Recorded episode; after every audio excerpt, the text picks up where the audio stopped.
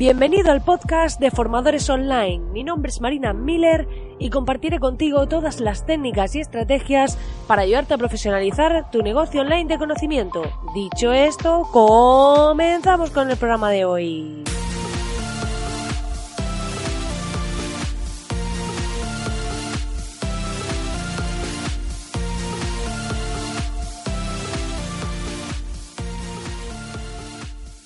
Muy buenos días, querido oyente, muy buenos días. Hoy estamos aquí a miércoles 23 de enero y sí, aunque os dije que iba a estar aquí día tras día, os he abandonado un par de días, he estado ausente y habéis sido muchos, bueno, en primer lugar, muchos los que me escribisteis para el tema de del liberar la academia, ¿vale? Porque como estuve comentando en el podcast anterior, para aquellos que no la hayáis escuchado, os estuve comentando el tema de liberar la Academia de Formadores Online, de ofrecer el contenido totalmente gratis. En ese podcast os cuento mis motivos, os cuento mis inquietudes, el por qué me estaba planteando hacerlo, un poco por dónde quiero llevar mi negocio, por reconocerme a mí misma, un poco como soy, lo que estoy buscando, lo que necesito. Y eh, también me escribisteis muchos por este tema, me escribisteis para pues comentarme, os pedí 10 emails y he de decir que lo habéis cumplido. Habéis sido muchos los que habéis escrito, los que me habéis escrito por email, me habéis escrito por Instagram, me habéis escrito por distintos sitios y me habéis comunicado incluso en los comentarios de Evox de ese programa, ha habido un par de comentarios también, me habéis comentado que queríais que liberase ese contenido. Y por tanto, puesto que me debo a mi audiencia y creo que los que estáis ahí acompañándome cada día os merecéis algo más aún a cambio, pues eh, ya sabéis que podéis entrar a partir de hoy en www.marinamiller.es y acceder a la Academia de Formadores Online totalmente gratis. Así que ya sabéis que podéis entrar, suscribiros y automáticamente vais a tener acceso a todo el contenido, a todas las masterclasses que hay, a las nuevas que iré incorporando poco a poco, en ratitos que tenga, conforme cosas nuevas que vaya aprendiendo y demás, y vais a poder acceder a todo ese contenido. Así que eh, estoy muy contenta de que podáis disfrutar de todo esto, de que podáis ver cómo hago yo las cosas, cómo trabajo yo con los clientes, qué estrategias implemento, cómo lo hago, que podáis aprender de ello para impulsar vuestros negocios de conocimiento y podáis llegar a muchas más personas impactar en sus vidas y generar negocios sostenibles con vuestro propio contenido. Dicho esto, os voy a contar ahora el motivo de mi ausencia este par de días. Y es que, aunque yo parecía la mujer de hierro, he de decir que he caído en una gripe eh, brutal. Y aquí ya no ha sido cuestión de querer o no grabar, de compromiso, de no compromiso. Os aseguro que eh, yo tenía identificado al típico resfriado que tenemos en invierno y demás como una gripe y me he dado cuenta de que no, de que lo que he vivido estos tres días que llevo y todavía estoy mal, lo que pasa que bueno, no quería abandonaros más días y he decidido hoy buscar fuerza de donde hiciese falta para grabar este podcast, así que si me notáis un poco con un tono un poco menos animado del habitual, pues es un poco por esto, porque estoy todavía bastante regular, pero eh, he estado tres días en cama con fiebre altísima y sin poder moverme y era imposible ni abrir el ordenador, ni grabar podcast, ni nada de nada. Así que eh, lo siento mucho para aquellos que estéis acostumbrados a escucharme diariamente y os que hayáis quedado un poco eh, perdidos diciendo qué ha pasado, dónde está esta mujer, qué pasa con el podcast, va a seguir, ¿no? Yo, como siempre, voy a seguir aquí en este compromiso diario de lunes a viernes, pero he reconocer que eh, el encontrarme tan mal ha sido un motivo de fuerza mayor. Me, me sentía incapaz de grabar nada ni de hablar nada y he tenido que pues que comunicarme con clientes para pues comunicarles que no podía atender trabajos y que no podía hacer nada porque la verdad que eh, estaba bastante mal. Y bueno, pero ya estoy viendo la luz al final del túnel y ya voy poquito a poco mejorando y espero para estar en poco ya bastante bien. Y eh, dicho esto, quería volver pues con una buena noticia, porque bueno, aquí aunque esté mala y aunque me encuentre regular, pues quería volver con esta gran noticia de que tenemos liberada ya al fin la Academia de Formadores Online. Dicho esto, hoy vamos a hablar de un tema muy interesante que es el tema del minimalismo. Eh, yo eh, es algo que llevo implantando en mi vida mucho antes de escuchar a personas hablando sobre esto, desde que empecé a hacer temas de mudanza. ¿Por qué? Porque esto de vivir en Madrid y haberte mudado en varias ocasiones de pisos y demás, te hace tener mucha conciencia de cada, en cada mudanza ir reduciendo cosas. Porque la idea es que te vas dando cuenta de que mientras más cosas llevas en cada mudanza es más difícil la mudanza, más tiempo te lleva, más trabajo cuesta y se hace todo más cuesta arriba. Entonces yo empecé aplicándola a las mudanzas y cada vez voy teniendo mm, más lo imprescindible.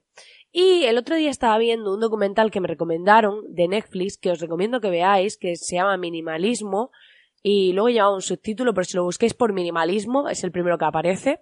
¿vale? Y eh, comentaba un poco, quería compartir con vosotros, después de estar mala, de estar eh, estos días, pues, eh, bien delimitada en ciertos sentidos, ¿no?